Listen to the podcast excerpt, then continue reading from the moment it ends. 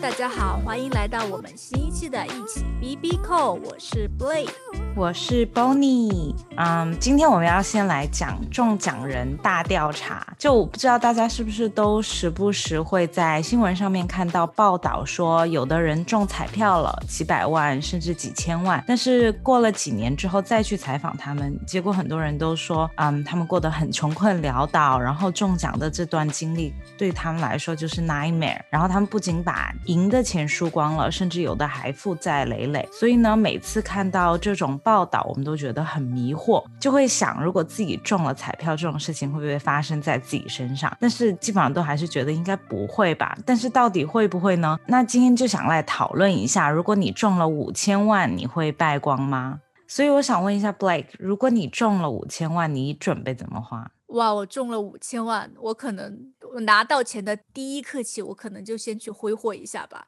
拿出个一两百万出去 挥霍一下，去 Harrods 买自己很想买的东西，一直，嗯，然后剩下的话，我想换一个大一点的房子，就大概在伦敦的话，我想就一一到两千万吧，就不是那种换那种大豪宅，但是会比。现在好一些，因为我觉得换那种很贵的房子，那种什么几亿的、一两个亿的房子，我觉得我就算我能买下来，我中了彩票的钱可以 cover 那个房子的钱，但是我后续没办法跟上，因为它后续的什么房产税啊，还有什么地租啊，这么那的，我觉得应该我负担不了。对，然后呢，还剩你大概还剩，如果如果你房子买成两千万，那你最后还剩三千万，你准备怎么办？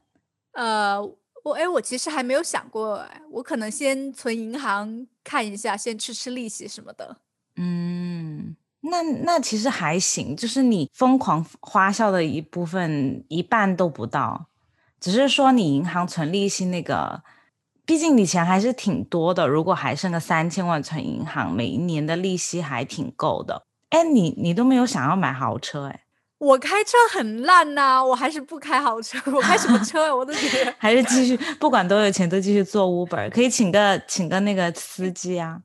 是可以啊。但是我我觉得这方面我我对车还好，我出去的话我也可以打车。对，可能很多男生的话，他第一反应除了买房，就是还要买那种很好的车。就可能如果你原本是低收入人群，然后你一开始你五千万分分分，那你想说啊，那我。乱花个四千万，最后有一千万存银行，每一个月的利息都很 OK 吧？但是其实很多人可能就发现，他买了豪宅、买了豪车之后，他剩下的钱根本就不够支付他每一年的开销。可能过了过了几年，他买的那些花销很大的那些资产，就已经把他的那些剩下的钱已经耗光了。对对，而且他们可能还会去买游轮。那游轮消耗也是大。哎，我之前看一个综艺，他说就是是一个明星，他就说如果你有啊，他说什么？哦，他如果你不是很有钱，你一定不要买游轮，你应该去认识。啊，不对，应该叫游艇，对不对？游艇，游艇，对对对，游轮有点太大了。就那个综艺就是说，一定不要买游艇。但是你要去认识有游艇的哥哥，就跟他 做朋友，因为游艇太贵了。但是你可以借来，就是打把妹啊什么的。因为游艇的消耗真的还挺大的，就是你光停在那里。你每年都会消耗很多，就其实就跟私人飞机的那种概念差不多。对，你就光停在那，你不飞，你都会消耗很多钱。对，所以说对于我们来说，没中奖的情况下，我们看到这五千万，想说怎么花才可以把自己花花的负债累累。但是你如果这样一想，你如果再把那五千万全部花在那种需要一直在消耗你的资产上面，其实你很容易。差不多几年之后，你就变成穷光蛋了。对，而且你知道，一夜暴富以后，有很多人的心理上就会转变，就可能会误入歧途，比如说去沾染了毒品啊，去疯狂的赌博呀，这些。古话一直说嘛，十赌九输。对，就基本上很多人都是因为，即便是那种富豪，很多很有可能是因为赌博把自己身家败光了。就你知道，像那些中了彩票的人，还有一些人，他们第一件事情会干什么？就辞职哦，对对对，你知道我在豆瓣上之前看过一个帖子，就说如果你中了彩票的头奖，你会辞职吗？但他的那个最高的赞就说：“我肯定不会辞职，我辞了职，我去哪里炫耀呢？”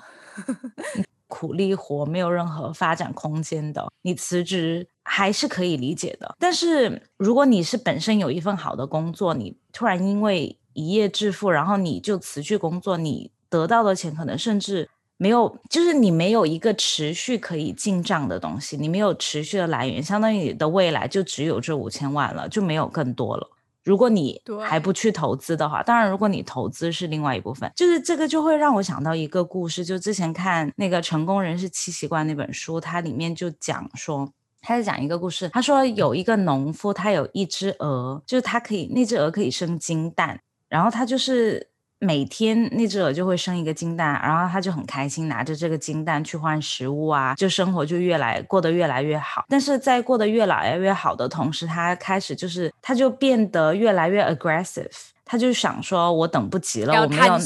对我变得越来越贪心了，我没有时间等他慢慢再给我生金蛋了，我现在就想要一大笔钱，然后他就把那只鹅杀死了，然后结果杀死之后，他发现那个鹅的肚子里根本就没有金蛋。我觉得其实很多人可能就是像中五百万的那些人，他们就想说，你中的那五百万就相当于一只生金蛋的鹅。但很多人可能就是他想到的第一件事情就是杀死这只鹅，反正我都有金蛋了。那不就是中国版的杀鸡取暖吗？对，杀鸡取暖就一样的故事。你想要更多，但是其实你扼杀了自己的一个机会。对。那其实如果你中了五千万。的彩票头奖，你你打算怎么花？哦，我肯定也会挥霍一部分啊，因为这个机会毕竟也是很难得。对，就如果你想，你刚才说的是一两百万，其实他连十分之一都不到，我觉得其实是 OK 的。就是你先挥霍嘛，然后剩下一部分我可能会用于投资。就是那个投资，我希望通过投资来有一部分固定的收入，就是每一年，然后另外一部分我可能会用于就是自己的梦想，因为之前我们不是也说过我们要去创业呀，要什么？我觉得这就是变成一个很好的启动资金，因为其实你的钱它最后还是要服务于你的，你可以慢慢用那个投资那部分钱，相当于就养了一个可以生金蛋的鹅，然后你就用投资生的金蛋。养梦想的，你觉得什么投资就会让你持续的让你的鹅生金蛋？我觉得投资应该是有很多渠道，然后就是像好的资产的话，比如说像房子，房子其实也分好资产，它是好的资产还是坏的资产？当然，你有这个能力可以过更好的生活水平，在伦敦买一个一两千万的房子，然后可以住在里面，我觉得是 OK 的。但是就是那个。房子，如果你是后续不能支付的话，你不能，比如说他的房产税啊，他物业管理费啊，还有各种开销。因为你知道，国外的房子就是你住的越大，你不管你耗电耗水这些多少，他都会 charge 你更多。物管费也是根据你面积和楼层来看。对对，所以说我觉得经常，我觉得现在就经常就会让我有压力，就觉得 bill 压死人。对我也是，那种 bill 就很高。如果再让我负担更贵的房子的话，我没有后续的资金进入能支撑这个房子，我 我可能不会买那种超级豪宅，就比我现在稍比我现在稍微好一点就好了。嗯，对，像这种房子的话，如果你后续的支出你其他的进账是不能 cover 的话。其实这就算是一个享乐型的房产，但是如果我们只是看它是好资产还是坏坏资产的话，它其实对于投资来讲是一个坏资产，因为它会一直消耗你的钱，就是你之后赚的钱会一直被这个房子吃掉，哪怕只是吃掉一部分。但是还有一些好的房产，当然我们现在只是从投资的角度来讲，然后你可以投资于可以收租金的房子，然后你的租金又可以 cover 掉你的。贷款啊，你的后续的那些费用的话，这种就是一个好的资产，因为它会给你一直提供源源不断的 cash flow，就现金流。嗯，比如说豪车也是，呃，像 financial planner。中文可能是资产计划人、资产管理人、建议人，然后他们其实都不会把你的豪车算成你资产的一部分。当然，你可以转手卖掉或怎么样，他在清算你的资产的时候肯定还是算。但是，比如说你要计划你的财产，他要帮你理清楚你的资产的时候，他不会豪车这个东西，就是有些人他不会把你算成你资产的一部分。但毕竟升值的豪车还算还算是少啊，对，本身就是你知道。就就像奢侈品一样啊，其实真正升值的奢侈品就那么几款。对，其实基本上，嗯，买很多奢侈品的包啊，不管是表啊，还是都会买来的价格跟二手的价格还是会差很多。对，真正升值的也没有那么多。对，其实豪车也是，而且有一些便宜的时候，它后来可能还会变得更贵，但是这些都是你无法预期的。而且，但是我们从大概率来讲，大部分的车你一拿到手，可能它就自身的价值就减了百分之三十。你一上路的话。而且它后续你越贵的车，你之后的保养啊，比如说你损坏了之后要买零件啊，这些都会变得更贵。而且你保险啊这些也是，所以说豪车其实也是一个会消耗的，不是说不可以买，但是说你后续的资金是可以 cover 掉它，可以帮你持续享受的，要不然就会变成灾难。然后旅行我们当然也是想要不想要一口气把所有的钱都花在旅行上，但是慢慢的我们。会有持续不断的钱可以让我们实现旅行的这个梦想，就是环游世界。然后，当然其他投资还有什么股票啊这些，嗯，对。其实旅行的话，如果你想住的很好，嗯，好的酒店、好的出行，然后还有很多那种项目，都是很耗钱的。你就想，对，大家都想去南极玩，其实其实南极去一趟的话，好像也要个七八万人民币一次。都算是一，而且好像吃住都比较普通。你想，对对你的旅行豪华升级的话，肯定会更贵。对对，所以说我们就发现，就是很多可能他是低收入人群，突然中彩票，然后然后都开就开始给自己的生活升级，而不是去养这个可以好好生金蛋的鹅的话，那他其实不管有多少钱，最后可能都没有办法，可能最后都会败光了。对，但是其实理财的话，好像只是一个大概念。每个人都说啊，你手上有一点闲钱，你就要合理的理财，你才可以钱生钱，怎么怎么。但是具体怎么合理的理财，才可以让你的鹅一直生金蛋？我觉得首先，我觉得首先你要留出那一部分钱来养这个鹅，因为很多人都说啊，我没有这个钱。比如说投资房产也好，我也知道可以投一个可以收租金的房子啊，但是我没有，我没有那笔资金来做这件事情。我有钱，我可能都为了自己的生活去了。但是那其实很多人他就给自己找这种借口，他就没有了存钱的习惯。就其实很多就是理财专家都是建议你。把每个月自己的工资百分之二十拿出来，可以做一些就是投资啊这些的规划，或者存起来。如果你暂时不知道怎么投资，你存起来也比乱投资好。但是就是这个就涉及到一个通货膨胀的问题，之后我们可可以聊一下。现在年轻人越来越月光嘛，就很享受月光的生活，都把自己的钱就是觉得哎呀很难省下来啊。也没有享受月光的生活吧？他可能是就是因为。没办法，是吗？太大导致了自己月光的生活。但其实很多地方其实是可以省的，比如说你跟你朋友可以一起出去，就是玩啊、逛街啊，你也可以做一些就是不那么花钱的项目。像很多人每天都要喝咖啡啊，那你其实可以自己在家做咖啡。就这些，就是很多地方都是可以做调整的，因为这种生活其实是灵活的，但是你得先给自己设定一个目标。我觉得其实百分之二十的收入对很多人来说还是有困难，特别是如果你还在打工，就是大学里面还在打工啊，或者这些的话。会比较难一点，但是但是可以朝这个目标，你可以开始百分之五，然后百分之十，但是你要养成这个好的习惯。就比如说我们现在钱比较少的时候，就开始养成这个习惯，开始学会怎么去养生金蛋的鹅。那等你就是收入很高的时候，你已经知道怎么去投资你的资产，怎么去规划你的财产了。而且我就是我跟 Blake，我们很想开始这一个。关于投资理财啊的一个讨论的平台，因为我们觉得像女生之间，很多人都是在聊什么吃穿旅行。我们之前的 podcast 也讲了很多我们之前到处去玩啊这些